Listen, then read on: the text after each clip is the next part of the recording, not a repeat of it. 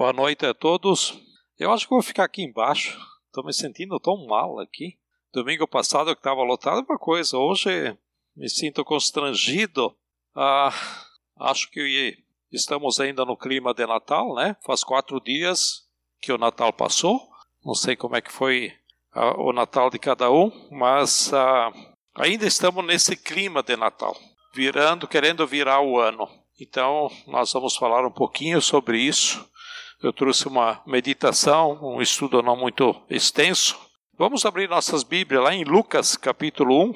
Quem não trouxe está aí na tela. Do versículo, nós vamos ler do 39 ao 56. Aqui trata da, do assunto de Maria e de Isabel. Cântico de Maria. E quando Maria foi visitar Isabel, na verdade, para mim o texto devia ter sido colocado ao contrário, mas o versículo 39 começa assim: Naqueles dias Maria preparou-se e foi depressa para uma cidade da região montanhosa da Judéia, onde entrou na casa de Zacarias e saudou Isabel. Quando Isabel ouviu a saudação de Maria, o bebê agitou-se em seu ventre, e Isabel ficou cheia do Espírito Santo em alta voz exclamou: Bendita é você entre as mulheres, e bendito é o filho que você dará à luz. Mas por que sua tão, sou tão agraciada ao ponto de, de me visitar a mãe do meu Senhor? Logo que a sua saudação chegou aos, ouvidos, aos meus ouvidos, o bebê que está em meu ventre agitou-se de alegria.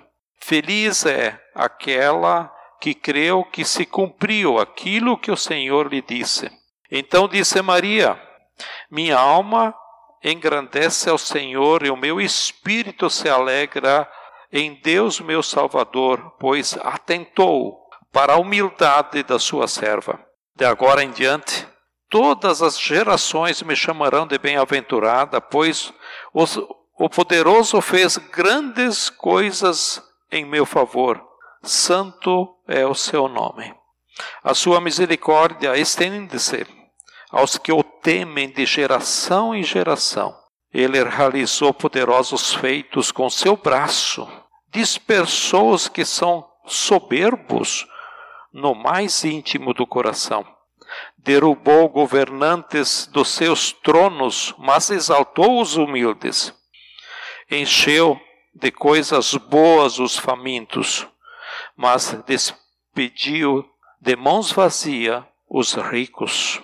Ajudou a seu servo Israel, lembrando-se da sua misericórdia para com Abraão e seus descendentes, para sempre, como dissera aos nossos antepassados.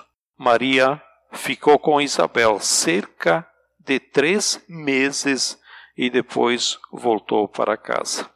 Querido Jesus, nós pedimos que o teu Espírito esteja nos orientando, nos falando nessa noite e podendo entender o que essas palavras têm a nos dizer.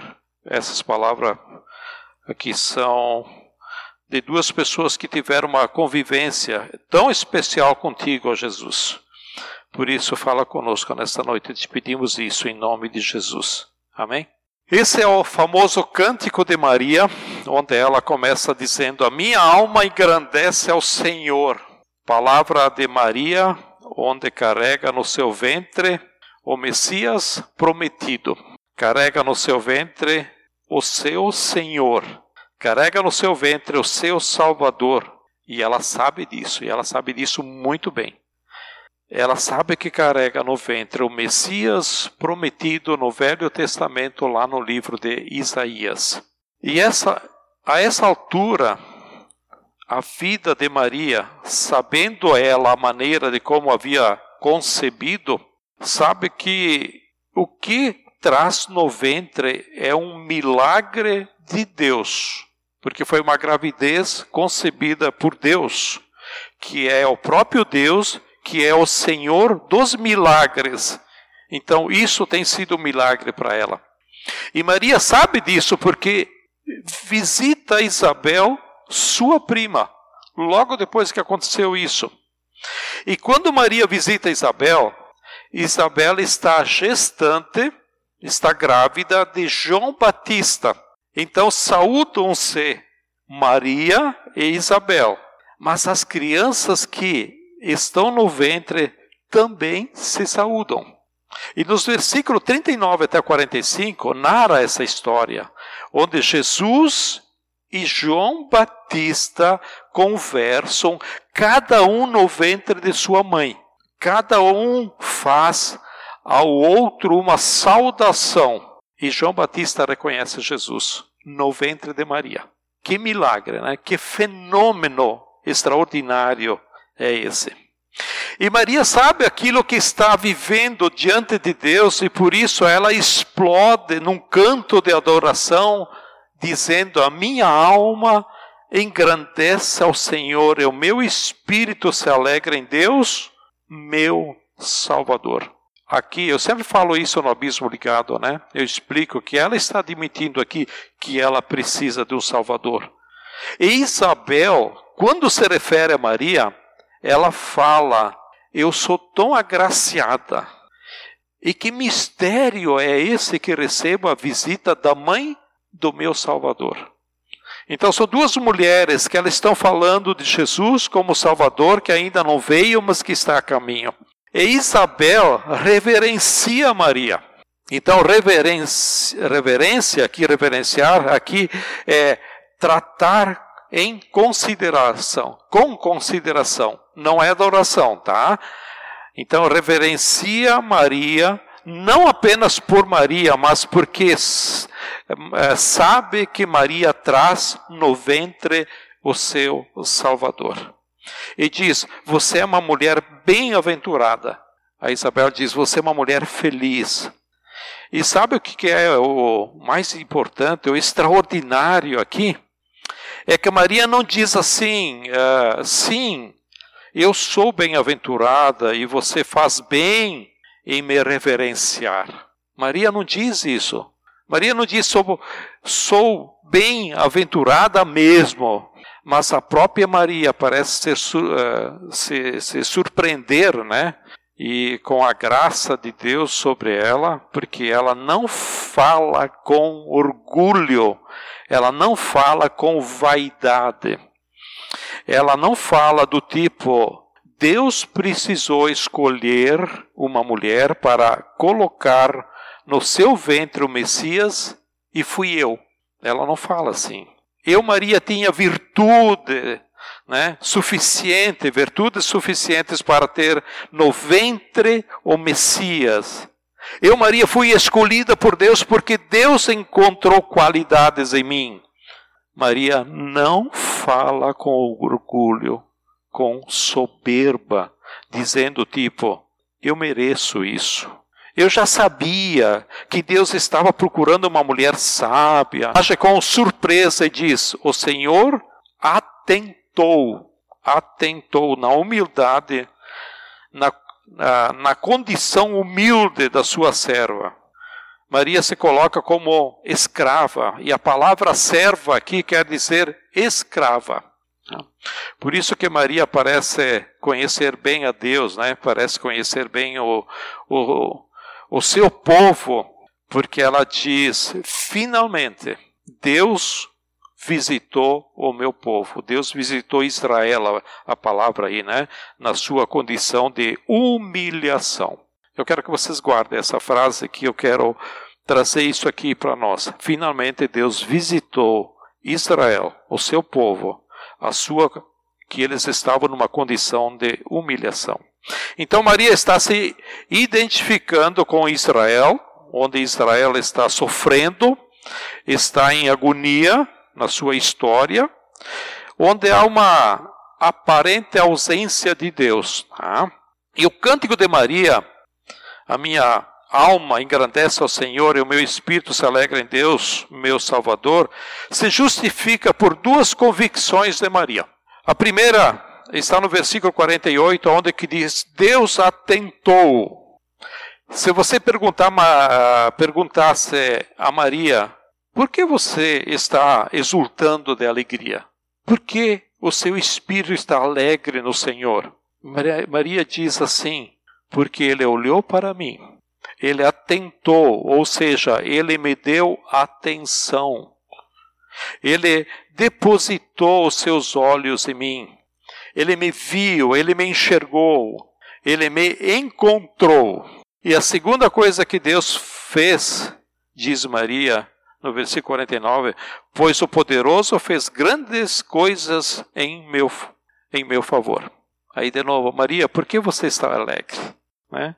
Maria, porque o seu espírito está se alegrando em Deus, seu Senhor e seu Salvador?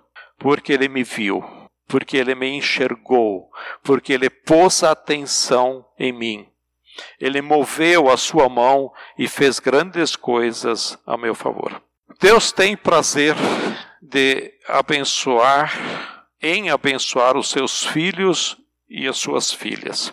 Deus tem prazer de exaltar as pessoas que Ele ama. Por exemplo, no batismo de Jesus, o céu se abre e o Espírito Santo desce sobre Jesus de uma forma de pomba, né? E ouve-se a voz de Deus dizendo: esse é o meu filho amado, nele eu tenho prazer. Por que será que Deus fez isso?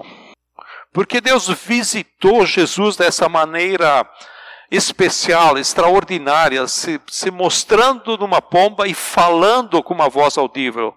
Quando uma imagem do Espírito Santo vindo sobre ele, pronunciando sua voz que dava para ouvi-lo. Porque não foi algo que só no interior do coração de Jesus? Por que veio o Espírito Santo? Por que, que a voz se pronunciou? Primeiro, Deus nos visita em momentos especiais. Deus faz visitas surpreendentes para nós, porque Ele quer nos preparar para tempos futuros, tempos especiais, momentos especiais. Deus sabe que estamos vivendo uh, tempos difíceis. Deus sabe que estamos vivendo tempo de humilhação. Talvez alguns de nós estão passando por essa situação. Outros podem estar vivendo um tempo de terreno seco, tempo de pouca colheita, tempo de muita luta. Isso só você está sabendo.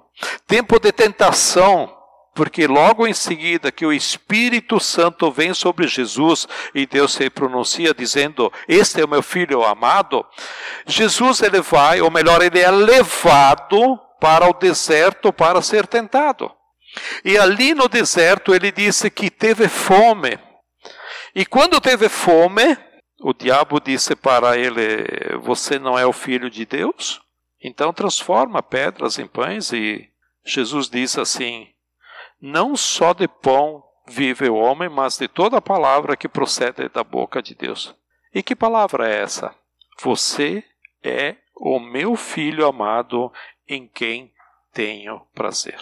Deus sabe que nos momentos de dificuldades, nos momentos de necessidades, nos momentos em que sofremos hostilidade, nos momentos de humilhação, ele sabe de nossa condição e tem prazer de nos visitar de uma maneira extraordinária. Porque Ele quer nos capacitar, nos habilitar para uma tarefa ou um tempo de serviço, para uma missão nova, para um período de responsabilidades novas. Assim como Jesus estava iniciando o seu ministério, ele foi levado lá no deserto. Então vem o Espírito Santo sobre Jesus e diz: Você está capacitado. Eu, como Pai, estou contigo. E Deus também tem prazer de honrar publicamente, como Jesus, em pessoas que o honram em suas vidas.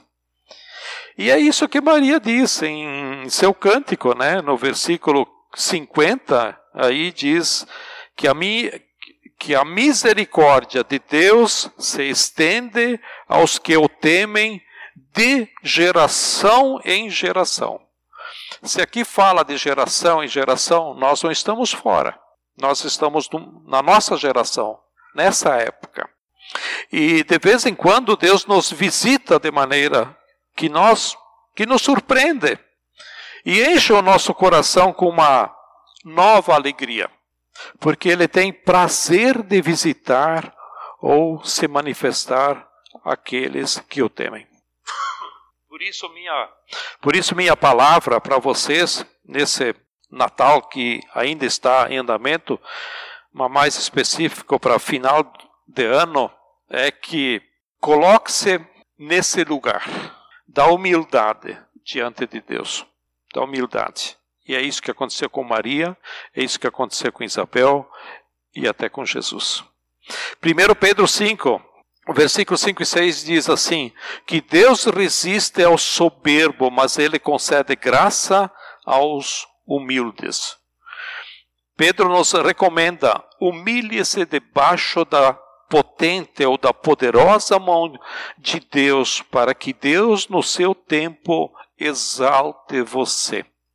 Deus tem prazer em pessoas simples. Não empine o seu nariz.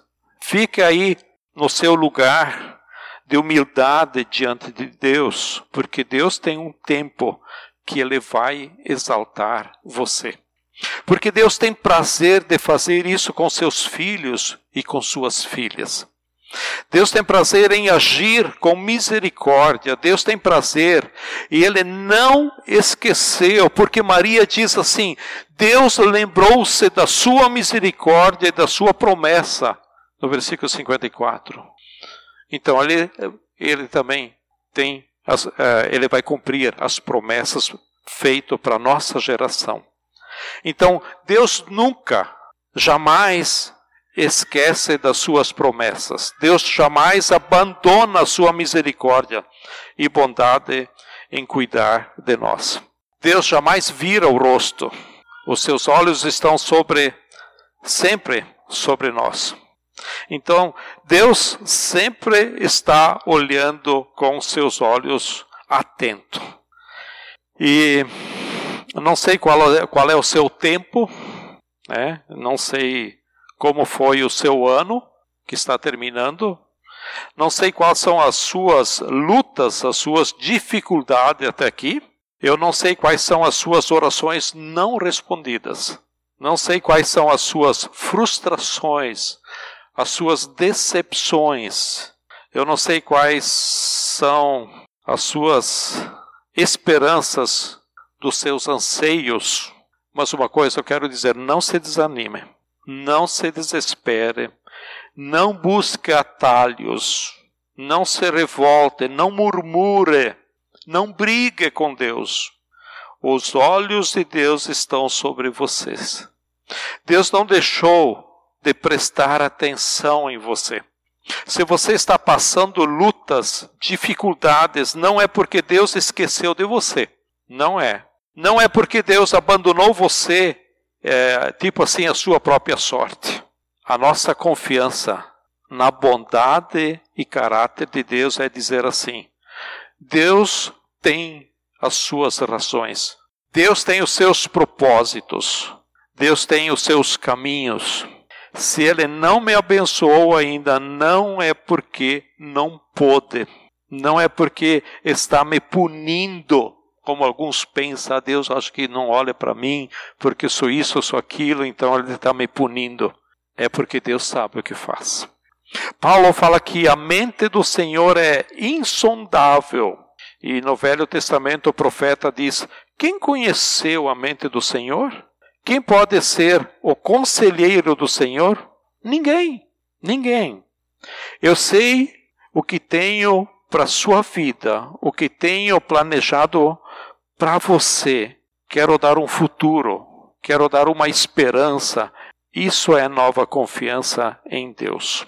Isso é nossa confiança em Deus. Talvez você está num tempo que diz assim: Senhor, a minha alma ainda não se alegra no Senhor, porque eu estou na condição de humilhação. Qual é a razão que te deixa humilhado, que você se sente humilhado? Ou seja, parece que o Senhor não está prestando atenção em mim. Parece que a sua mão não tem feito coisas boas, não está agindo ao meu favor. Mas é para você não desanimar, para não desistir, continue aí nesse lugar, humilhado, humilhada, debaixo da potente mão de Deus, porque Deus no seu tempo vai exaltar você. Deus no seu tempo vai visitar você. Deus no seu tempo vai deixar claro que você é uma filha, você é um filho amado dele. Não desanime. Não busque atalhos tipo, uh, Deus está demorando, eu vou resolver o meu jeito. Não faça isso. Não faça isso. Porque aquilo que você não conquista na vida, como fruto da graça de Deus sobre a sua vida, não vale a pena você conquistar. Não vale a pena. Eu vou repetir, porque aquilo que você não conquista na vida, como fruto da graça de Deus sobre a sua vida, não vale a pena você conquistar.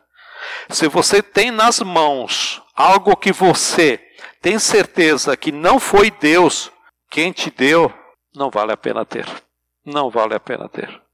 Os olhos do Senhor estão sobre você e Deus, no seu tempo, vai agir em seu favor e seu coração vai encontrar alegria verdadeira. Vai se exaltar, né? Você que diz assim, faz tempo que Deus não, não age no meu, ao meu favor, eu não tenho essa alegria, é, esse contentamento, né? Parece que Deus não se mexe na minha vida, Ele não faz nada. Preste muita atenção como Deus age em você. Ah, Deus não está prestando atenção em mim. Tenta examinar a possibilidade que, vo, que você que é você que não está prestando atenção nele. Examine a possibilidade de que Deus tem abençoado muito a você. Deus tem tocado na sua vida, Ele tem entrado na sua vida. Deus tem cuidado de você, mas você talvez esteja tão focado ou tão focada nas coisas que você quer e não presta atenção nas coisas que Deus tem te dado. E por último, eu quero falar para você que diz: Deus tem me abençoado muito nesse ano. Foi um ano maravilhoso. Não, não se orgulhe, não se ensorpeça, porque é graça, tá? É graça de Deus. Não pense que suas conquistas, suas vitórias, o seu sucesso, não pense que foi a sua mão, o seu braço, a sua sabedoria. Tem tudo isso sim, tá? Tem tudo isso sim, mas acima disso, tem a graça, a bondade, o favor de Deus. Portanto, seja grato. E continua aí. Continua aí desfrutando do que Deus tem te dado, mas continue de joelho. De joelho que eu quero dizer, continue orando. Continue humilde debaixo da poderosa mão de Deus, porque esse é o nosso lugar.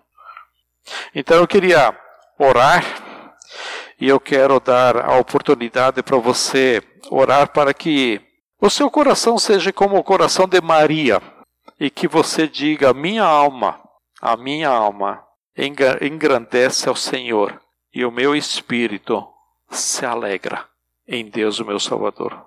Coloca diante de Deus, diante do Senhor, aquilo que está em seu coração, porque o Senhor tem prazer de abençoar seus filhos, de abençoar suas filhas. Vamos ter um tempo para orar? Senhor, nesse, nesse Natal onde todos celebram, há poucos dias tem celebrado o Jesus menino. Nós queremos celebrar Jesus presente em nossas vidas. Onde Natal é todos os dias por causa da tua, da tua presença em nossas vidas. Obrigado, Senhor, pela tua mão que está sobre nós Obrigado pela tua bondade, pelos teus olhos que estão sempre atentos sobre nós. Obrigado porque o Senhor enxerga cada um de nós e nos acompanha. Obrigado porque o teu cuidado é permanente e não se cansa. Obrigado porque o Senhor está conosco, tanto de dia como ao dormir. Nós suplicamos para que a tua poderosa mão esteja sobre os aflitos, os angustiados, aqueles que estão em condição de humilhação. Move a tua mão em favor deles. Socorre teus filhos, as tuas filhas, e chegue para eles o dia da exaltação, o dia da resposta, o dia da alegria. E te damos graças porque o Senhor tem sido bom, tem sido maravilhoso. Querido Deus, muito obrigado. Nós queremos te agradecer pelas nossas vidas, por estarmos encerrando mais um ano e te damos graças por estarmos aqui, por aquelas pessoas que não, não estão aqui, ó Pai. Muito obrigado porque fazemos parte da tua família, porque o Senhor nos visitou e sabemos que num momento especial vai nos exaltar a cada um de nós. Muito obrigado em nome de Jesus. Amém?